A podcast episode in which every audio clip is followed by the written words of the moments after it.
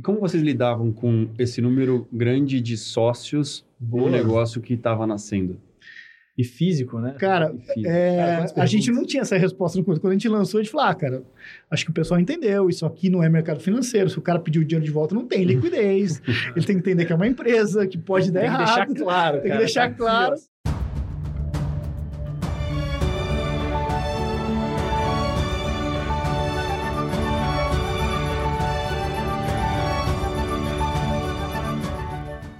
Estamos no ar. Me chamo Luiz Guilherme Prioli, sou associado do IFL São Paulo e seu âncora aqui no podcast Acendendo as Luzes.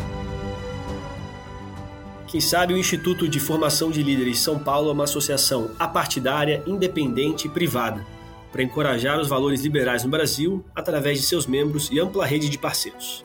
Nós acreditamos que os cidadãos comuns são os verdadeiros protagonistas das ideias da liberdade.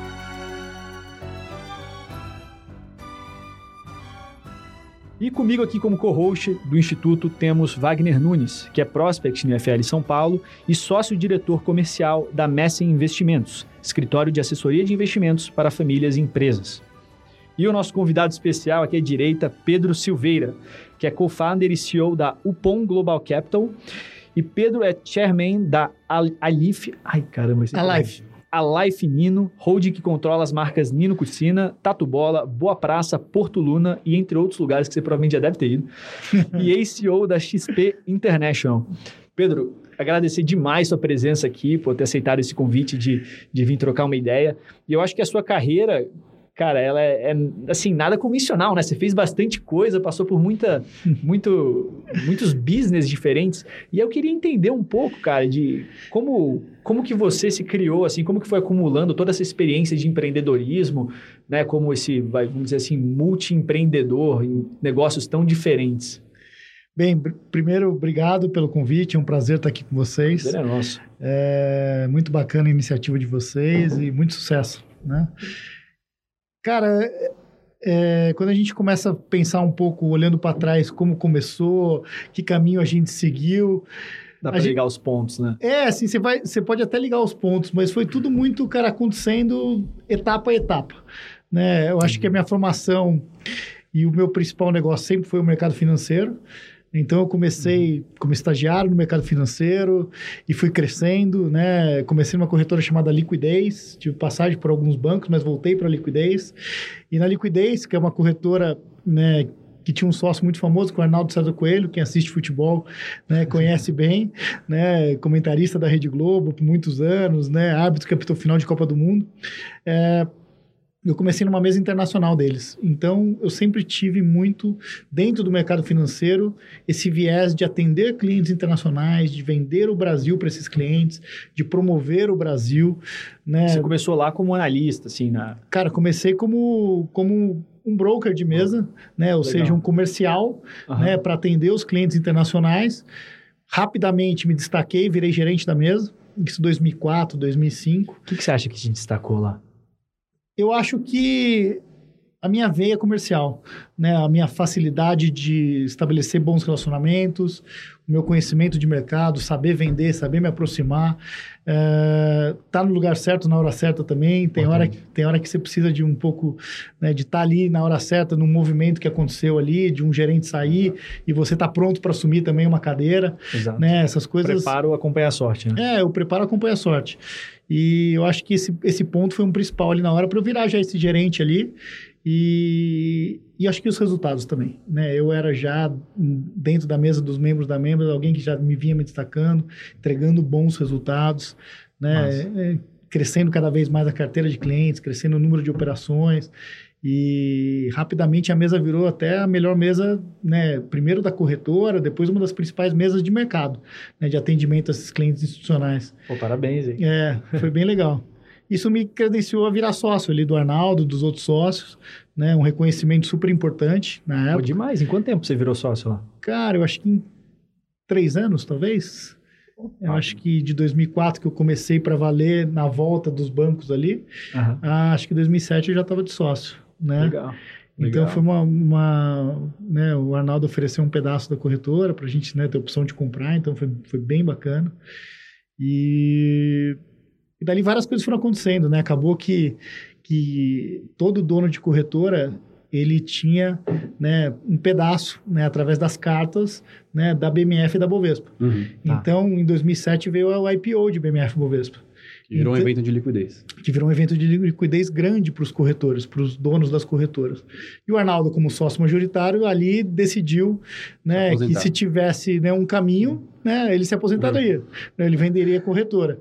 E a gente acabou trazendo um dos clientes internacionais, que era uma das maiores corretoras do planeta na época, corretora institucional, não, não ligada ao varejo, que a gente Ah. vai falar daqui a pouco né, de corretoras ligadas ao varejo. E a BGC veio e comprou a liquidez, né? Sendo a primeira corretora internacional a entrar no Brasil. Olha só, então você É. foi a aquisição da primeira corretora internacional Exato. e aí exato. já te puxaram de novo, assim. É, e daí começou, né, aumentou ainda mais minha exposição. Como eu era um, o único sócio que tinha toda a ligação com o internacional, ligação com os clientes, naturalmente eu fui a pessoa escolhida para ir para Nova York pela corretora. Olha Uhum. só. É, e em 2009, né, logo depois de aprovações de Banco Central, etc., né, da conclusão do processo de venda mesmo da corretora da liquidez para a BGC, Aham. Eu fui para Nova York. Mudei para Nova York, assumi alguns dos negócios da corretora de produtos internacionais, né, voltado Brasil? para o Brasil e para a América Latam. Latina, principalmente para a Latam. E, e fomos crescendo. Né? Eu, meu sócio, o Fabizak, que está comigo até hoje, que era parte Pô, do time legal. da mesa, a gente foi crescendo o negócio, cara, muito. Viramos né, ali a principal corretora, uma das principais mesas do planeta da corretora. Chegamos a ser top 3 dos resultados da corretora. E eles estão em... Com quão grande eles são? Eles estavam em 22 países, 20 mil funcionários, Nossa. né? Então era um, era um, bus- era um Era um bus- broker global. assim. É, exato. Era um broker global do mundo inteiro, cara, Vocês atendendo clientes institucionais e a gente se destacando, cara, como, do- como uma das principais linhas de receita desses caras. né? Nossa. Então isso projetou demais a gente, né? Tanto internamente como né, no mercado, porque a gente já tinha, obviamente, bastante conhecimento no mercado. E dali, né, como a gente cresceu demais o negócio, em algum momento, né, tinha um negócio no Brasil e os sócios que tinham ficado no Brasil, natural, que fossem saído com o tempo, né, que fossem trocando alguns sócios, Uhum. eu fui convidado para assumir de volta a corretora no Brasil. né? Isso em que ano? Isso em 2012 para 2013, né? Então, em 2013 eu saio de Nova York, depois de quatro anos lá, volto para o Brasil para ser o CEO da operação local, Massa. né? Então, assumindo ali, na época, acho que talvez perto de 200 funcionários. E, e é legal contar que nessa época a BGC Liquidez era, se não a número um, dependendo do mês, mas a número dois dos rankings de volume da BMF. Caraca, então era a maior corretora, ou a segunda maior, talvez algum mês terceira maior, mas estava sempre figurando entre as três maiores corretoras de volume do ranking.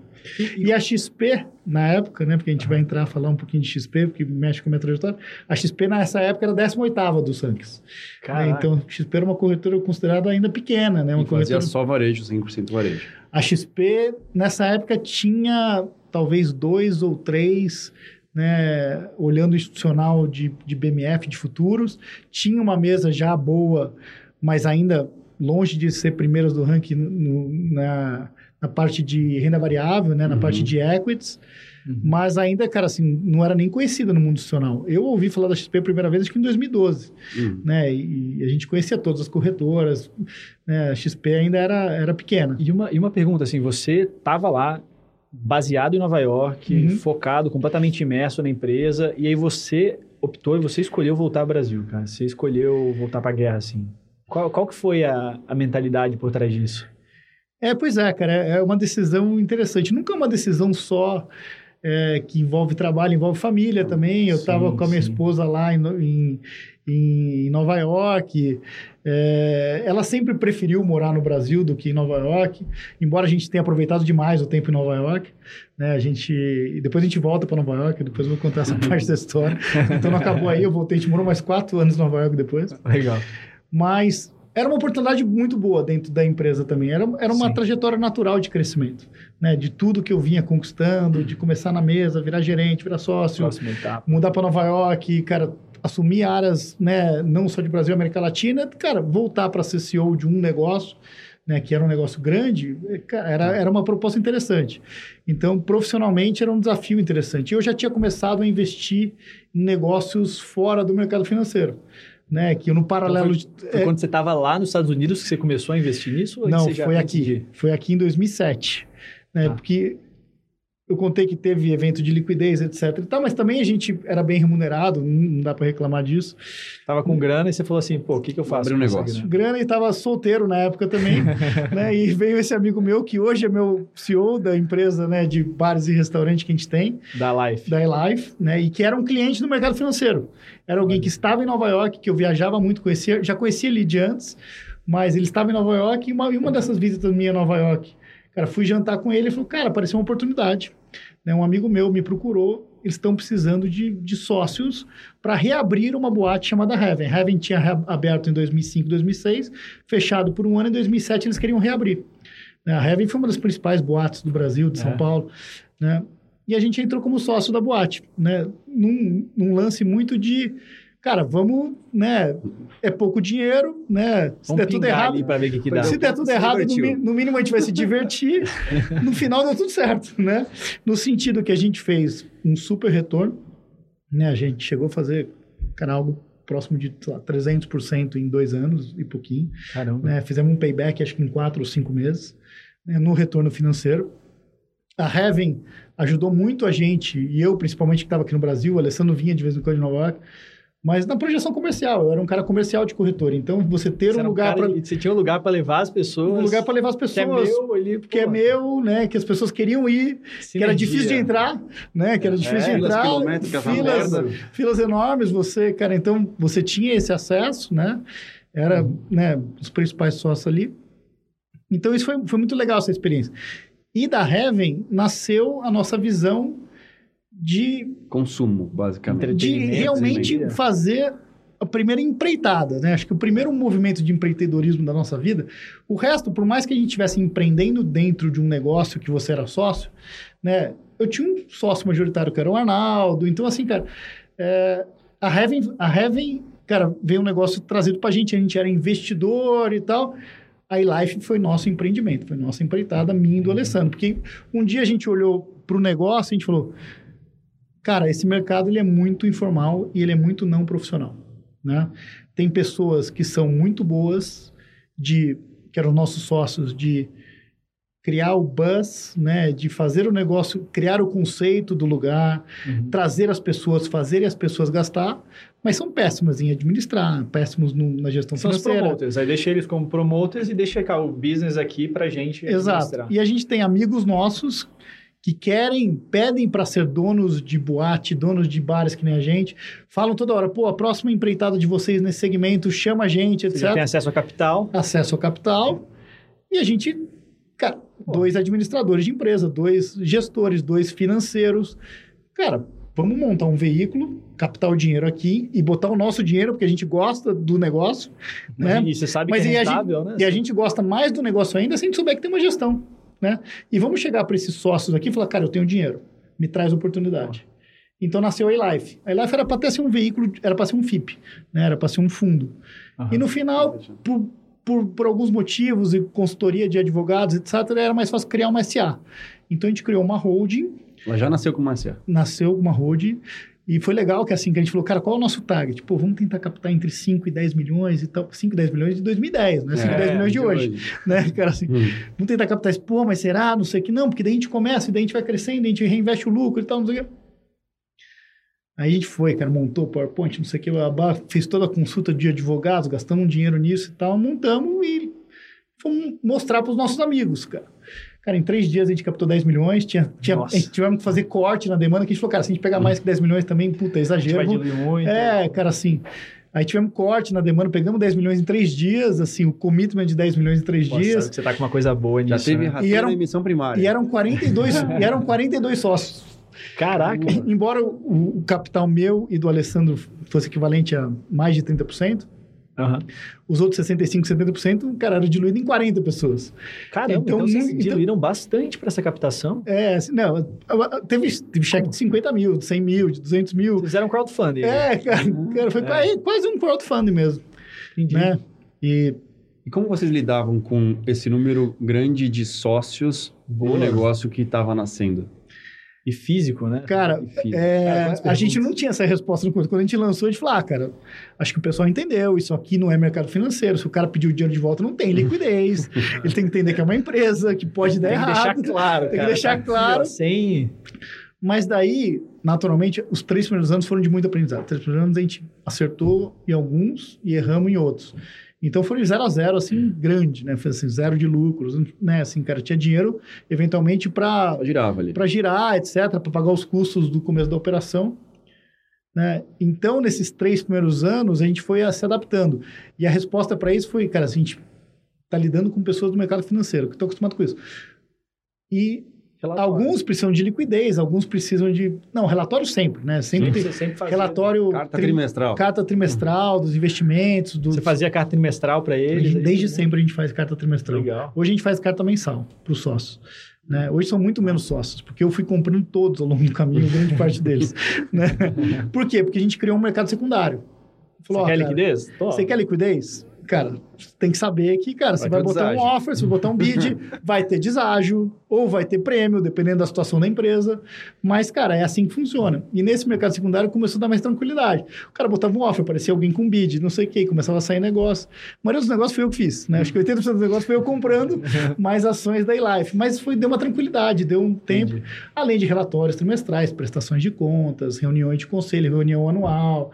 Então a gente fez uma empresa com uma, uma boa governança desde o começo. Exatamente, né? Pô, Você está trazendo... Mas os três primeiros anos foi super difícil, né? Foi super difícil porque, cara, a gente errou muito, né? Fechamos, cara, abrimos uma hamburgueria que fechou, abrimos um restaurante italiano que fechou. Qual A- hamburgueria, cara? Era a Buddies. E, de- e depois teve uma outra que chamava CB. É, cara, sim. é, a gente Foi abriu... fechou, né? É, foi- fechou. Mas o mais emblemático era o Santo Vino. O Santo Vino é um restaurante italiano, cara, que pô, explodiu, assim, muita demanda, mas a gente nunca conseguiu fazer dinheiro com ele, inde- independente da demanda. E aqui gente- que você julga Era isso? muito mal, cara, mal gerenciado, custo alto, é, vários Mas era uma fatores. experiência animal. Era uma experiência muito legal, mas daí foi caindo naturalmente, porque também, como toda novidade, uma hora ela vai esvaindo. É, isso eu sempre tive E a curiosidade. gente não sabia lidar com isso, né? Só que daí, ao mesmo tempo que a gente achou um modelo Uhum. que era replicável e, e que a gente conseguia manter no tempo com a mesma demanda, porque era um produto muito bom, que são os botecos. Nasce o Eu Tu Eles em 2010, o Eu Tu Eles é o nosso primeiro empreendimento. Aham. Mas quando a gente lança o Tatu Bola em 2012, né? E o Tatu Bola tem um ano espetacular, 2012 para 2013, e 2013 era o terceiro ano né, desses três primeiros anos turbulentos, Certo. a gente falou, cara, tá na hora da gente cara, parar de fazer experiências e ir por um caminho de um Padronizar. negócio. Ir por um caminho de um negócio que a gente sabe que tá dando certo. Tá na hora de investir nesse modelo de boteco, seja o Tuelo, seja a Tatu Bola, ou seja uma outra marca, que nem depois nasce a Boa Praça né? Mas parar de arriscar outros modelos. Então a gente foi naturalmente saindo dos outros negócios, diminuindo né, a participação dos outros negócios, vendendo, exemplo, etc. É, A gente teve a. Ballroom, né? Que foi uma boate famosa também. Então, a, a Ballroom, isso é uma dúvida mesmo que eu fico de curiosidade, né? É. Porque parece É. que as... Eu me lembro da Fair, né? Tipo, elas É. pegam um nome desses de fora, Hum. aí eles trazem pro Brasil, aí fica assim dois, três anos, aí depois fecha e abre outra com um nome É. diferente no mesmo lugar, outro conceito. Sim. Tipo, como que, que funciona essa parte? É, baladas? assim, Você já, você já colocam ela desde o início com tempo de vida, assim, fala assim, não, a gente vai estar aqui por três anos e é isso e... Cara, a gente faz um, né, para abrir uma boate dessa, você tem que você tem que estar preparado para que três anos ela naturalmente diminua e feche, ou, ou você que tem uma promoção muito ativa que você não consiga manter uma novidade, né? Tá. Ou um estilo musical. A gente hoje tem a, a toca do Tatu que está há mais de cinco anos e vai super bem, altos e baixos, teve pandemia, etc. Então, mas é, é, é um bom negócio e durando no tempo, que nem o Vila Mix, por exemplo, que dura muito tempo, independente de fase melhor e fase pior. Foi de vocês também, Vila Mix? Não, Vila Mix não. Vila Mix não. É um exemplo É que, é, que é um concorrente da Toca do Tatu que É, está aí tá há seis perto, anos. né? Tá ali Tá. perto. Mas a Ballroom, a gente acho que era natural, que abrisse, cara, aproveitasse muito tempo, fechasse, e daí você abre outro negócio no lugar, você reaproveita e tal. Entendi. O ideal, você sempre espera que dure né, Muitos muitos, muitos anos, mas você tem que saber que, que boate é um pouco diferente. né? Tem o fator moda, tem o fator né, novidade. Buzz, né, que você falou. É, é a palavra buzz, né? Tipo, que você, que você usou, que a gente usou. Mas é interessante. Mas daí em 2013 a gente realmente decidiu focar em bares e abre o o segundo Tatu Bola, o terceiro Tatu Bola.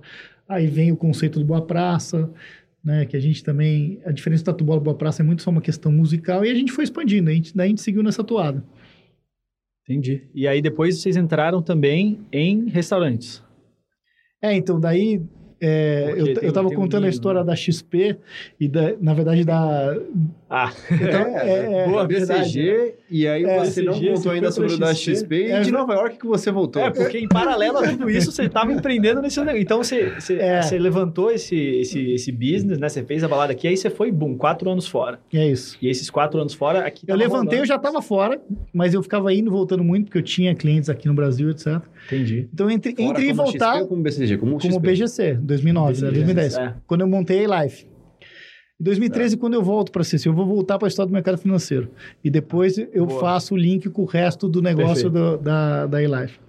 Em 2013, quando eu volto para o Brasil, é, como CEO da maior corretora do Brasil, Uhum. né, eu conheci o Guilherme, conheci a turma da XP, fui me aprofundar mais no caso. Tava em Eu tinha- 18º lugar. É, eu tinha a missão, inclusive, dos. Né, eu era membro da diretoria da BGC e tinha a missão do CEO de crescer o negócio aqui, não só aqui no Brasil, mas na América do Sul. E quando fui perguntado como crescer o negócio aqui, naturalmente eu falei: ó, tem um, tem um negócio acontecendo no Brasil que parece que tem um futuro absurdo, que é as corretoras de varejo. Principalmente Tá. tem um modelo que é a XP, eles já fizeram uma rodada de, né, de captação de, de private equity, parece um negócio muito interessante. Né? Daí expliquei a tese da XP para eles, etc., que é a tese que, cara, no mundo inteiro, né, as Tava pessoas rodando. investem através de corretoras, através de especialistas de investimento. Né? Os bancos né, têm um papel secundário nisso. Né? Charles Schwab era um monstro que era lá fora, né? Uhum. É, Então, dentro dessa tese, o Brasil só tinha, na época, meio por cento da custódia de investimento deles nas Fora dos corretoras, fora dos bancos. Certo. Então, parecia que tinha um mercado a disruptar, né? E dado que o que a XP vendia era realmente uma melhora de serviço, melhora de taxas, melhora de oferta de produtos, né? Legal. Então isso me encantou demais. Antes de começar as conversas com o Guilherme, com o Carlão, né, e, e com os outros ali, com o Júlio Capa. E E, aí você apresentou isso pro pessoal da BCG e como, aí, como, uma, como uma oportunidade no Brasil. E e eles Vamos fazer igual, né? vingou, vamos fazer parecido, vingou? vamos É. comprar alguém, né? Não dava para comprar XP, porque a XP já tinha alguns investimentos. Mas, né, olhamos outras corretoras, inclusive. Mas a questão é que não vingou, porque no final, a corretora no mundo inteiro é uma corretora institucional, não fazia varejo em lugar nenhum do mundo. Vai começar fazendo varejo no Brasil, até a análise de risco é diferente, né? Assim, era um É. negócio mais complicado para um gringo sentado em Londres entender, né? Uhum. que a sede da empresa era em Londres. É, Aí nessa, ao mesmo tempo, fui conhecendo melhor o Guilherme. Um dia a gente saiu para jantar, para bater papo, e o Guilherme falou: Cara, olha só, você foi né, um sócio da BGC, da liquidez, hoje você é executivo de uma multinacional. Cara, em vez de você né, tentar crescer um negócio aí, por que, que você não vem com a sua expertise de mundo internacional, de mundo institucional, coisa que a gente não tem aqui na XP? Por que, que você não vem para cá e empreende com a gente? Não, pode ser, pode ser. E daí a gente, obviamente, que não foi assim do dia para noite, levou, levou alguns meses de bate-papo, de entender projeto, de não sei o quê. E eu acabei, eu tinha ainda ações da BGC, acabei trocando todas elas por ações da XP. Entro na XP em 2014. Como, como que acontece essa troca? Isso é, É, uma essa é coisa uma muito curiosa, assim.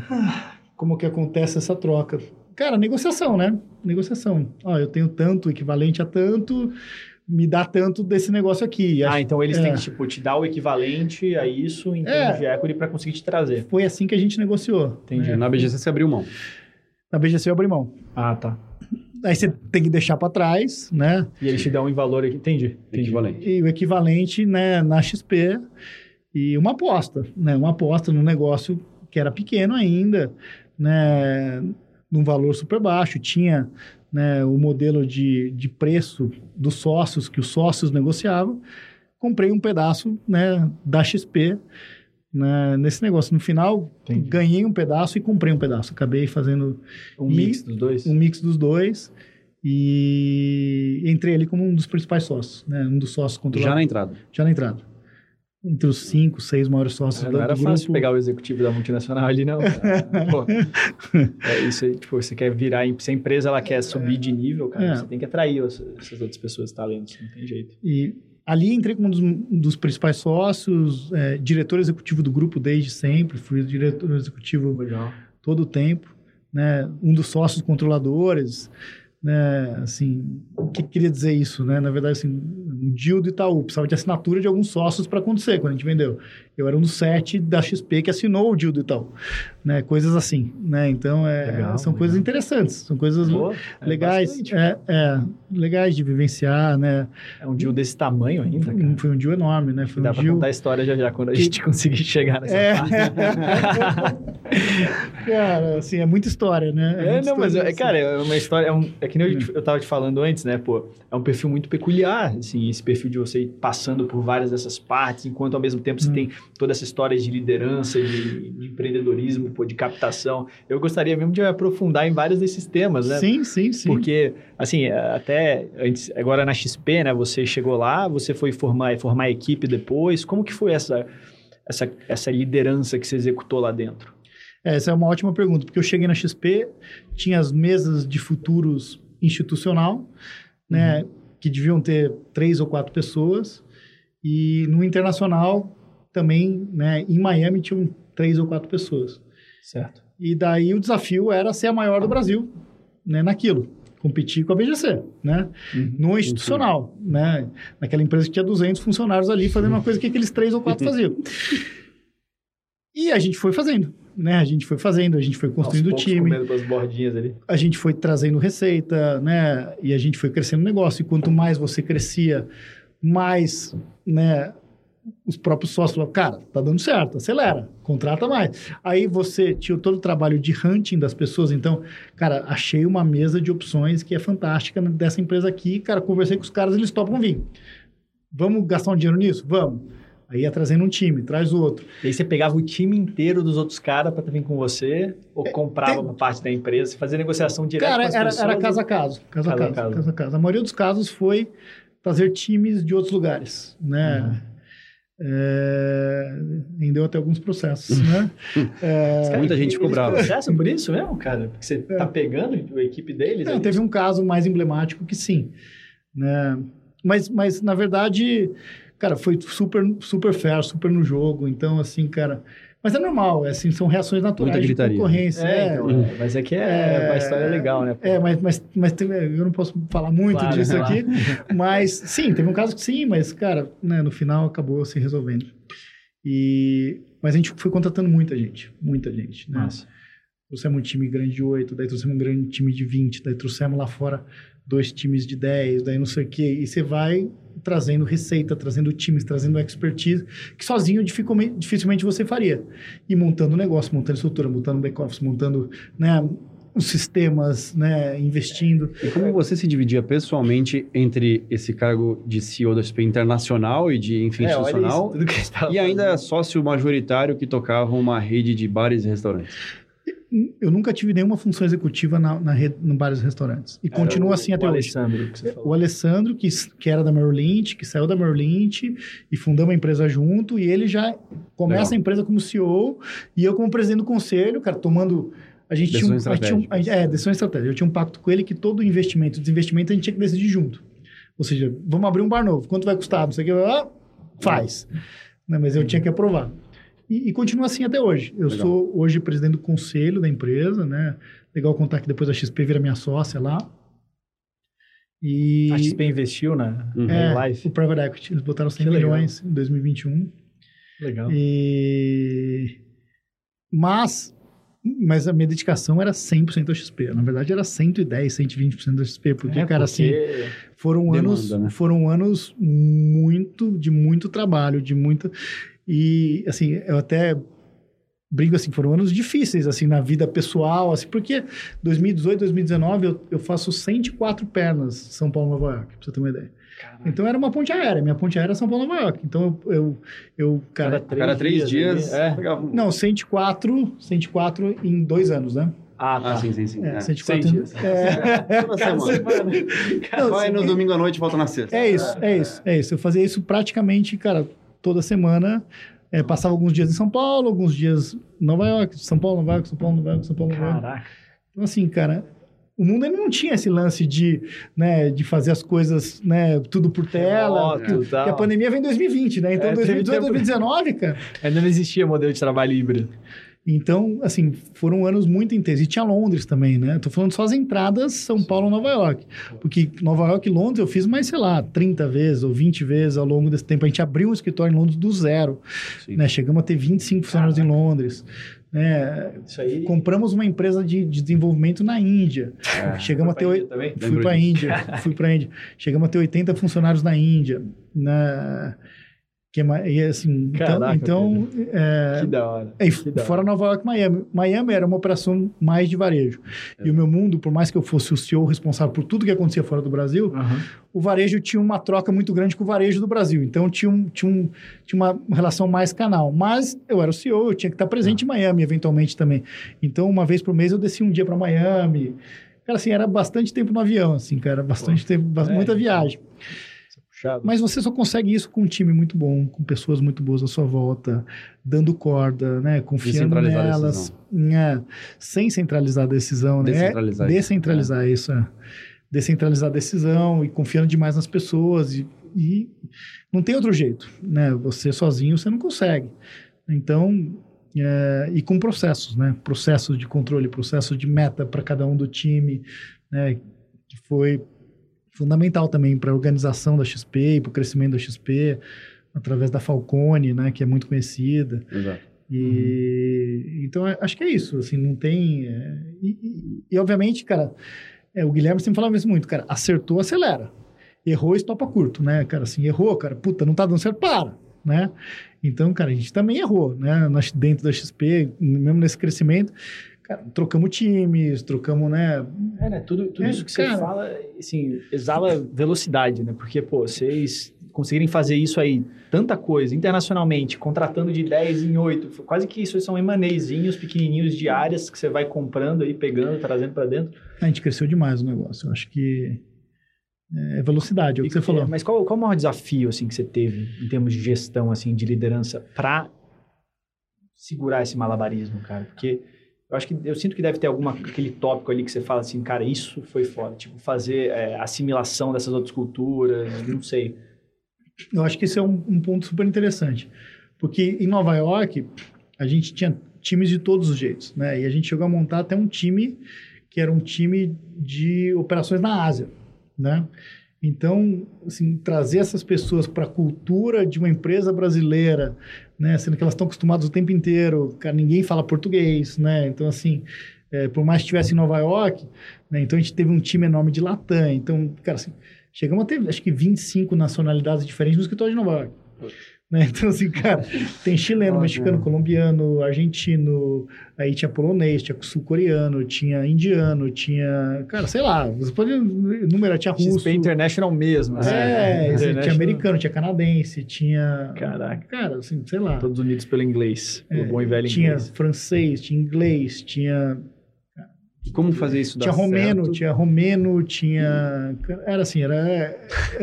você tinha que- Diversity. Como fazer Diversity. isso dar certo e como você alinha os incentivos da pessoa ao longo do tempo?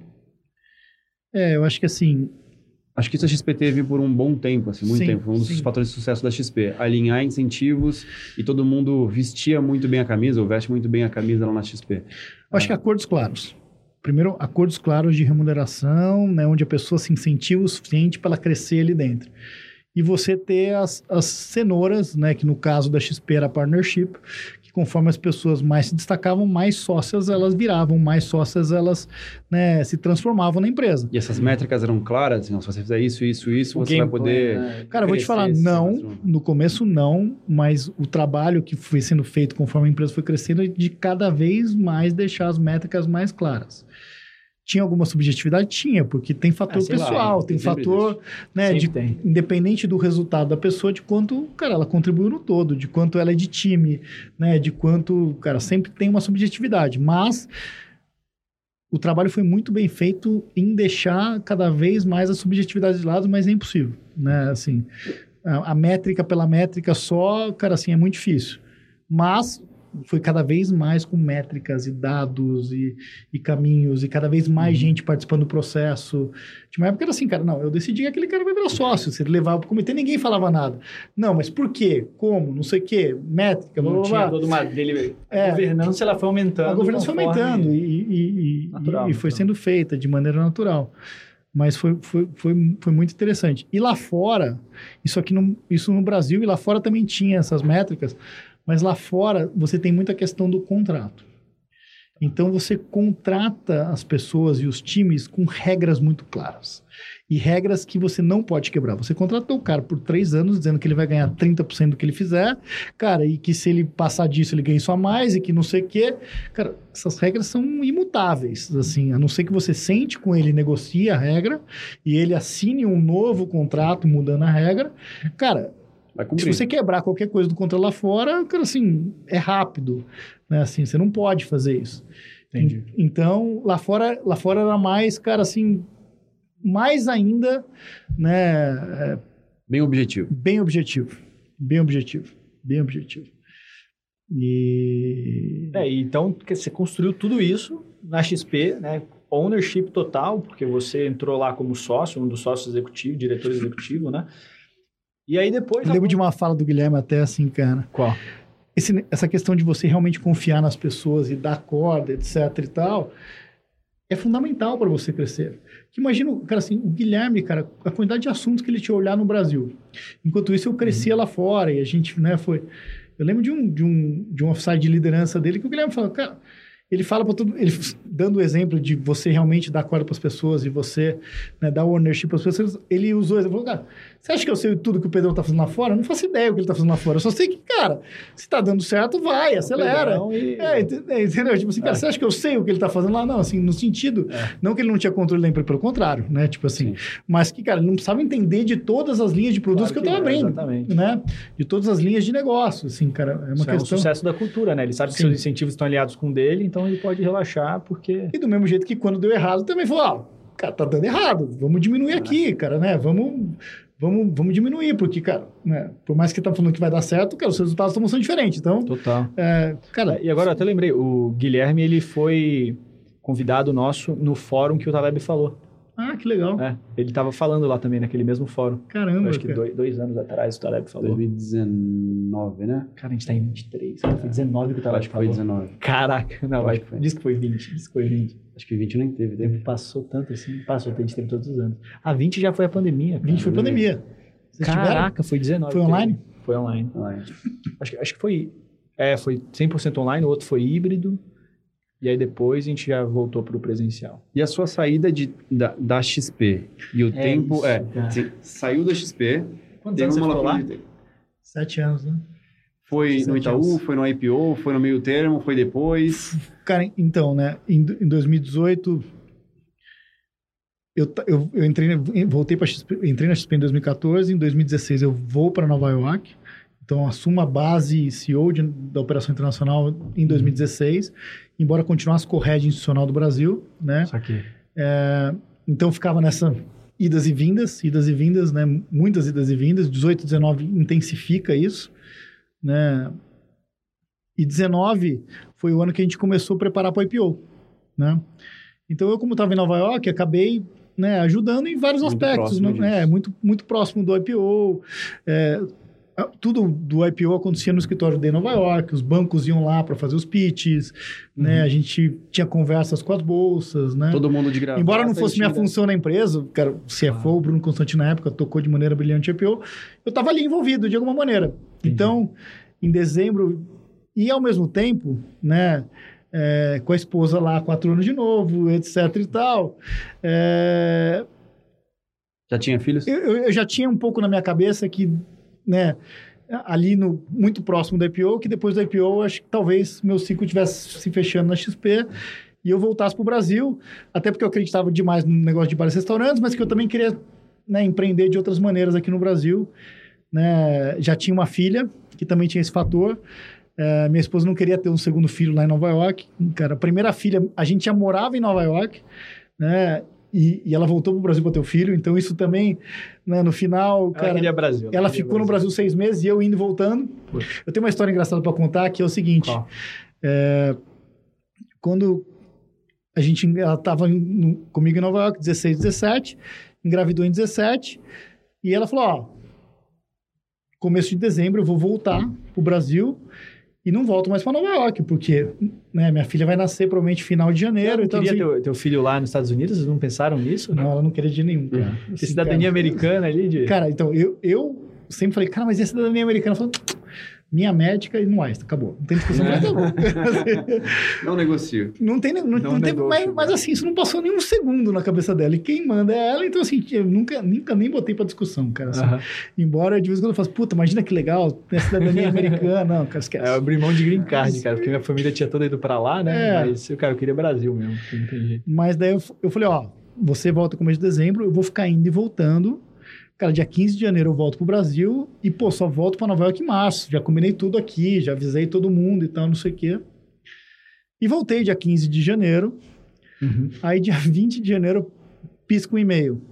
Pedro, o Mr. Bloomberg tá te convidando para um jantar na casa dele. o jantar é dia 2 de fevereiro. Eu falei, caralho, e agora, né? Vamos conversar. Eu falei, não. Mr. Bloomberg. Eu falei, cara, respondi. Confirmado, né? Tipo assim, depois eu vejo como que eu vou fazer. Cara, confirmado, não sei o quê. E daí minha filha nasce no dia 26. Eu não falo nada pra minha esposa, não queria deixar ela estressada antes do nascimento, né? Aí. Você fala, tem Isso- uma viagem pro interior aqui de São Paulo, isso aqui é... Não, da- não daí eu, não, o que, que eu fiz? Eu esperei chegar em casa e tal Ah, claro. né? E vi que a babá deu certo e foi tudo bem, etc. E daí eu falei, então, cara, assim, pô, olha isso aqui, o que, que eu faço, não sei o quê. E, cara, e fui, né? Não tinha jeito, né? E daí, mas foi super numa boa. Foi super numa boa, mas assim, eu saí do Brasil no dia 1, pousei lá dia 2, voltei dia 3 à noite, Aham. né? E daí Foi fiquei no realmente Brasil. E, mas não tinha como recusar, né? Assim, na casa, um jantar, era para 14 pessoas. O Ken Griffin Nossa. da Citadel estava no jantar. Caraca. É, é. Então era eu, os convidados eram eu, Ken Griffin, o, o número 2 da Point 72, que é o cara Só que é o, braço, que é o braço direito do, do Steve Cohen. E daí tinha outras, outras pessoas da Bloomberg, tinha o cara, o editor da, da Bloomberg News, né, não sei o quê. Então, assim, cara, era um jantar para 15 pessoas. né, e era com as esposas, então eu não levei a esposa, eu expliquei o motivo, né? Não dá. mas, é, mas foi interessante, interessante. Caraca. A gente estava comentando sobre o processo de saída Então, o processo de saída. Eu, eu falei É. disso por causa, por causa disso. Exato. Mas daí, em 2018, 19, minha esposa ficou um tempo no Brasil, depois ela voltou para Nova York com a minha filha, mas não queria ter um segundo filho em Nova York, etc.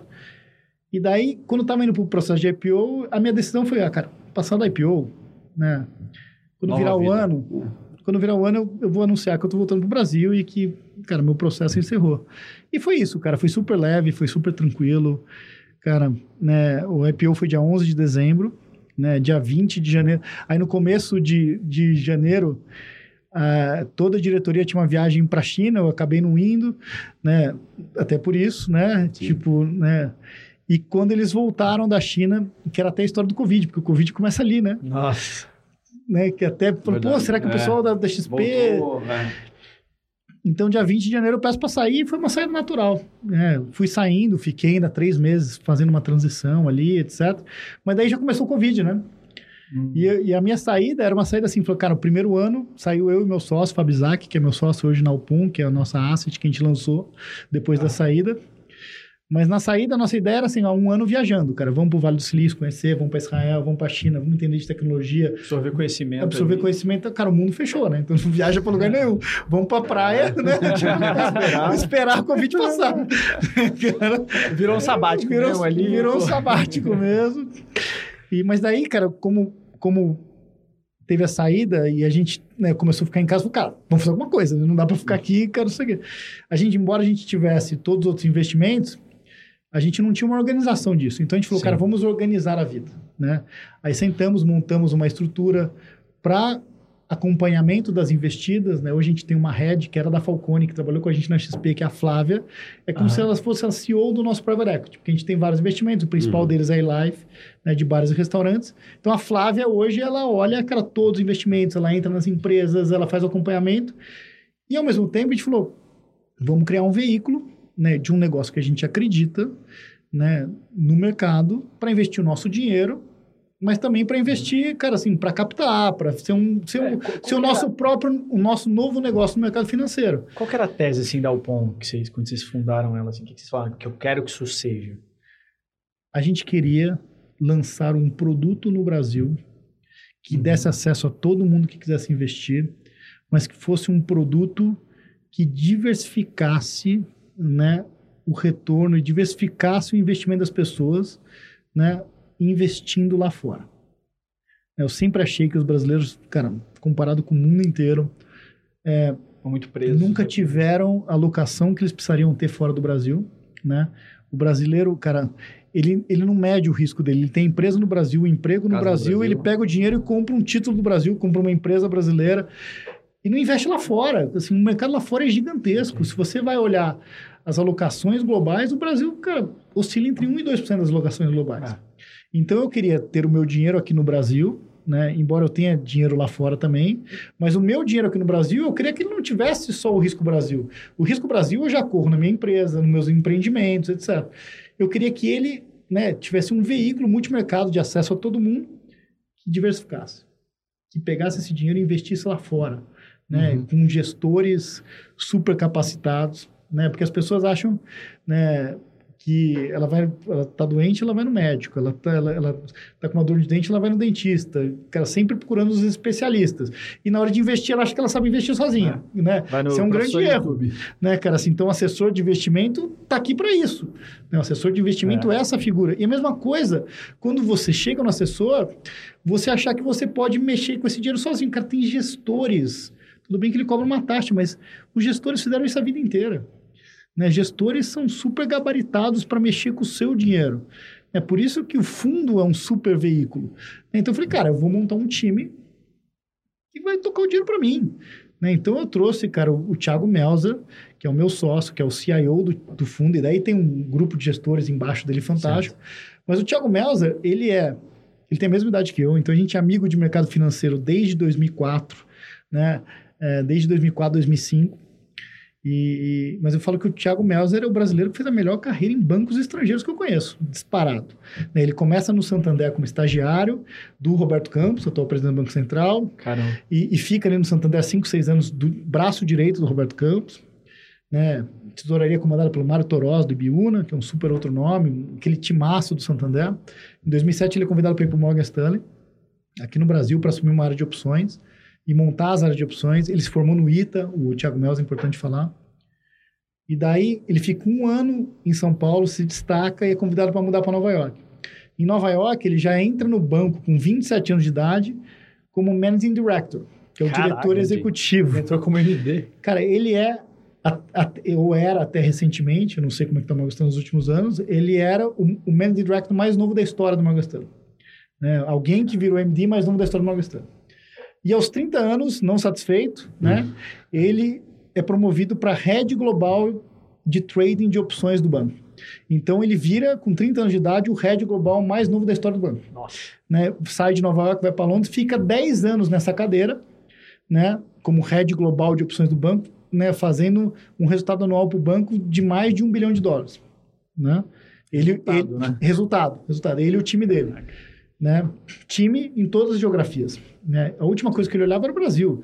Ele tinha book na Ásia, na Austrália, cara, Singapura, Como Londres, você Paris. trouxe? O que que você, qual foi a sua, sua estratégia para trazer um cara desse? Ah, cara, assim, empreender, você, né, você ser dono do seu próprio negócio, a vida de executivo de banco estrangeiro também é muito, cara, Puxado. complicada.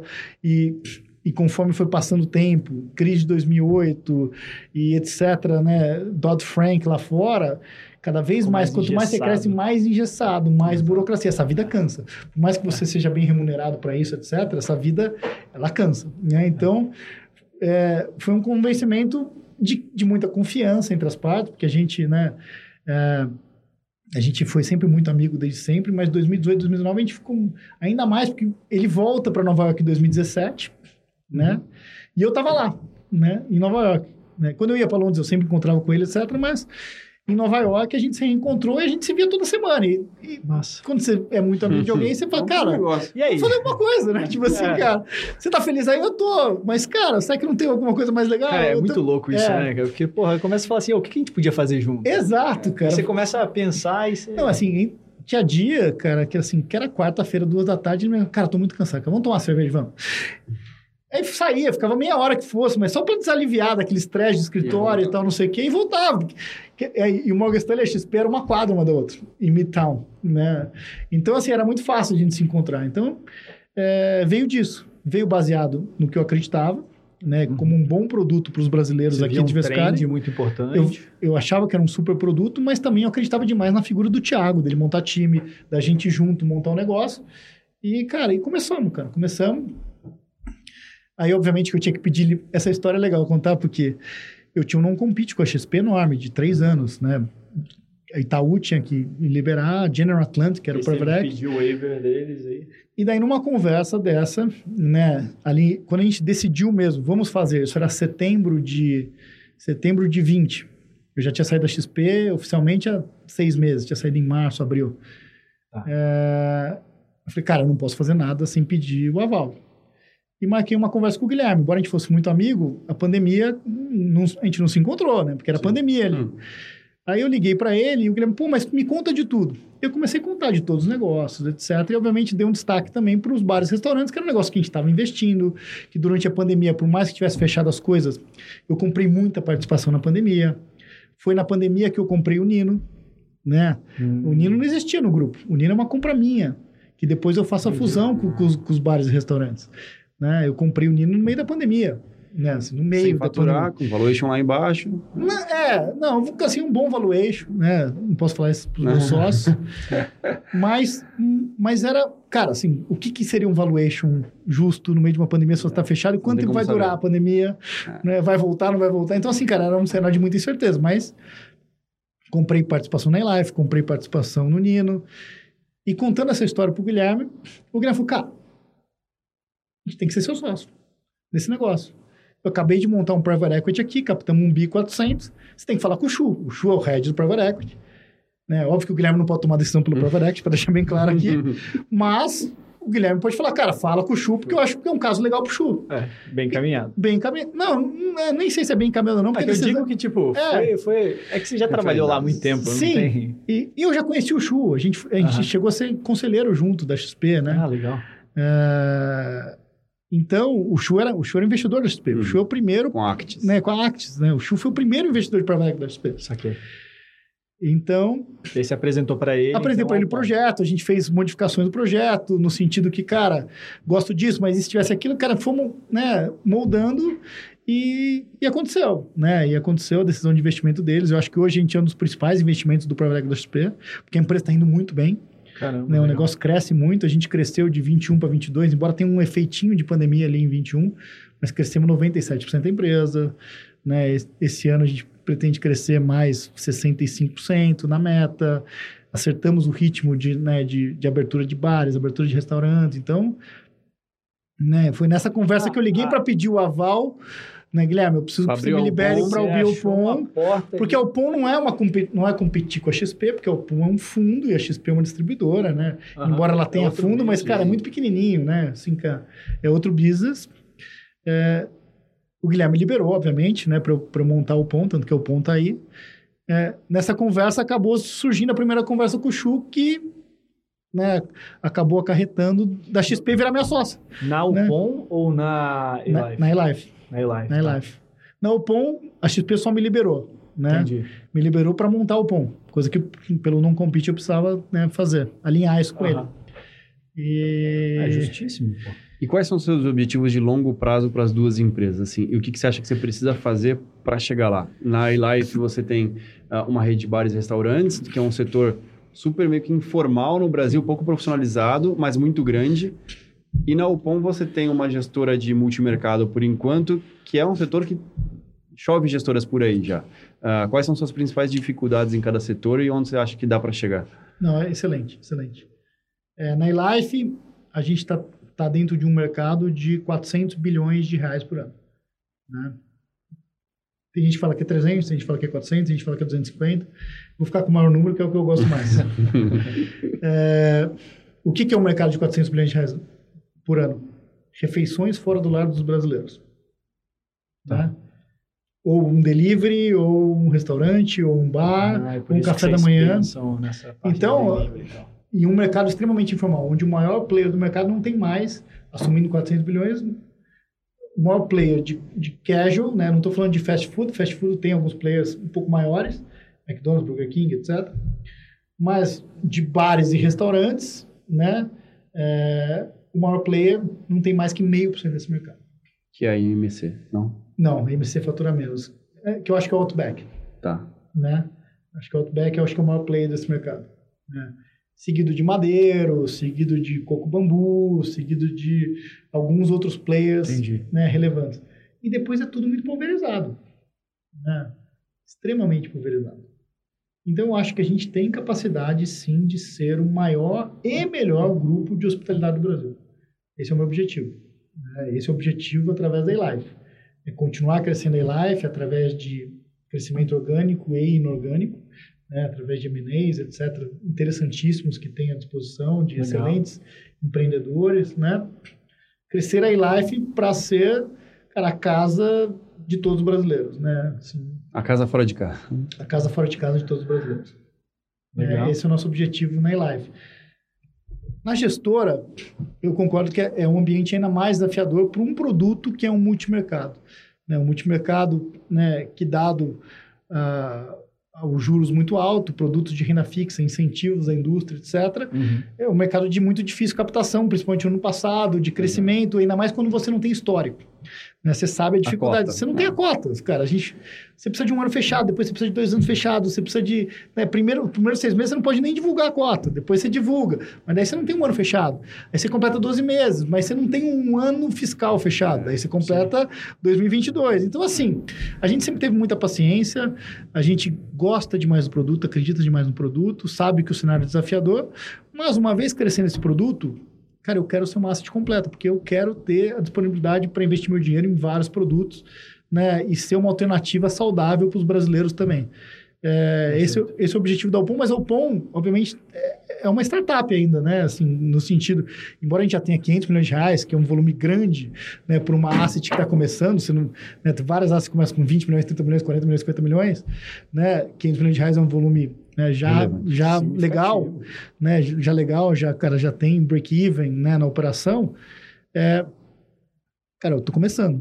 Então, vamos passo a passo. Né? O primeiro passo é fazer desse fundo, cara, cada vez melhor e maior.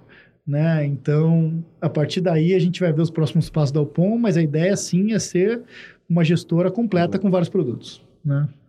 Pô, perfeito. Eu acho que assim, Wagner, a gente conseguiu tirar uma história aqui, uma trajetória bem legal, pô, para as pessoas, principalmente que querem Uhum. empreender no mercado financeiro, cara, porque isso mostra que você não necessariamente também precisa ficar preso no mesmo setor, porque no mesmo setor você foi aí cuidando de vários business diferentes, sempre tentando usar o seu diferencial para conseguir se alavancar. Você não teve problemas aí com fronteiras, cara, você foi além aí pelo mundo inteiro. né? Acho que isso te deu mais visibilidade ainda do que ficar só um mercado aqui preso no Brasil, né? Porque você trabalhando lá, pô, te- você foi jantar na casa do Bloomberg ali, rapidinho bate e volta. Então, isso é, isso é muito legal. E voltar para o Brasil, eu acho que mostra também essa para alguém que teve tanto acesso lá fora, mostra realmente para as pessoas que estão pensando em empreender, que pensam em fazer coisa aqui no Brasil, o potencial que a gente tem aqui dentro. Sem dúvida. É, porque sem dúvida. Muita, muita gente acha assim, ah, não, pô, simplesmente eu vou lá fora porque é maior o mercado, é diferente. E às vezes para até executivos, né, vale a pena, mas quando você está pensando nesse business aí de realmente você ser dono de uma empresa e construir algo tão grande aqui, O Brasil tem muita oportunidade. tem muito boa coisa, tem problema, tem oportunidade. né? Isso foi... Óbvio que o Brasil tem os problemas dele, tem as dificuldades dele, né? Eu acho que o Brasil poderia melhorar muito a questão de ambiente de negócio, acho que esse é o principal ponto, né, para o empreendedorismo, mas, né, o Brasil tem muita coisa para fazer ainda, e tem um mercado interno muito grande, é uma economia muito forte, e eu acredito demais no Brasil, sempre acreditei, sempre vendi Brasil mesmo quando estava trabalhando com o internacional, então Né? O trabalho era vender Brasil? O trabalho era em parte, né? Às vezes não, mas em parte era vender Brasil, sim, quase a maioria do tempo. É. Teve horas que a gente estava fazendo vários outros produtos, vender América do Sul também, etc. Mas é, vender Brasil sempre, sempre foi a essência. Né? Falando, E quando a gente é, passa por tudo, cara, quando você tem que vender Brasil, até quando tá rolando um processo de pitch, cara, você, acostuma. você se acostuma, né? Cara, cara? mas assim, ó, em- É. em sua- você, É. você não só vendeu o Brasil, como você aí que tem skin in the game, o nosso grande Taleb, você comprou o Brasil, né? Você tá aqui, cara, você tá vivendo sim, isso, você sim. tá Eu empreendendo voltei pro aqui. Brasil para empreender aqui, para meus filhos Exatamente. crescerem aqui, né? Para estar aqui, para contribuir, né? Para fazer, para empregar, cara. A empresa de bares e restaurantes vai acabar esse ano com 3 mil funcionários, né? Então, assim, é uma Está em empresa... crescimento. Três Em mil crescimento. famílias, né? Três- é, são 3 mil famílias que, né, quer queira que não. Hoje a gente já tem 1.800, 2.000, cresce tanto que... Mas a ideia é acabar o ano com quase 3 mil funcionários. Então, é, é relevante, né? É grande e a gente acredita muito.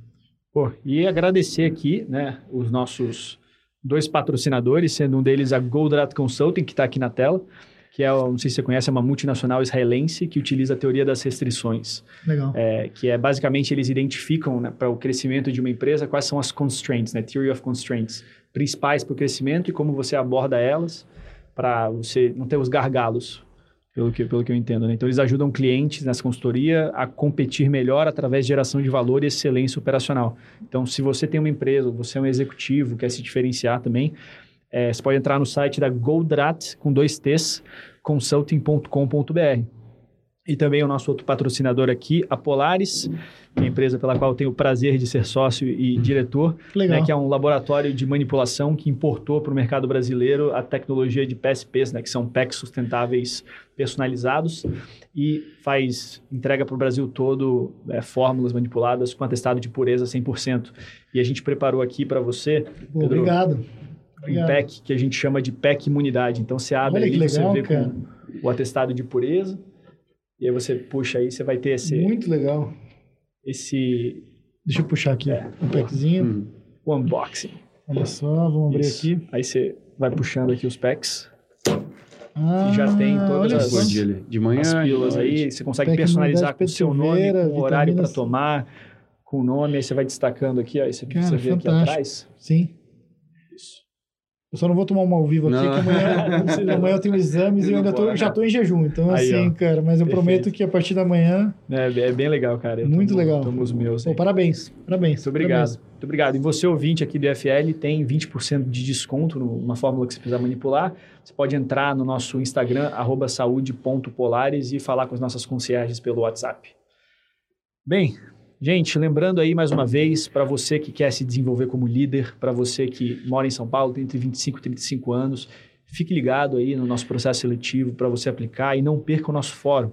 Se você já quiser começar esse treinamento antes de você entrar no FL, você pode fazer parte da nossa escola de negócios online, que se chama Um Pequeno Passo para a Liberdade. Então, se você entra no site do iflsp.org, você vai achar esse- essa assinatura que você pode fazer para entrar nesse curso, que são mais de 10 horas de aula disponibilizadas de professores que são próprios associados do Instituto, pessoas de fora também, em temas muito variados.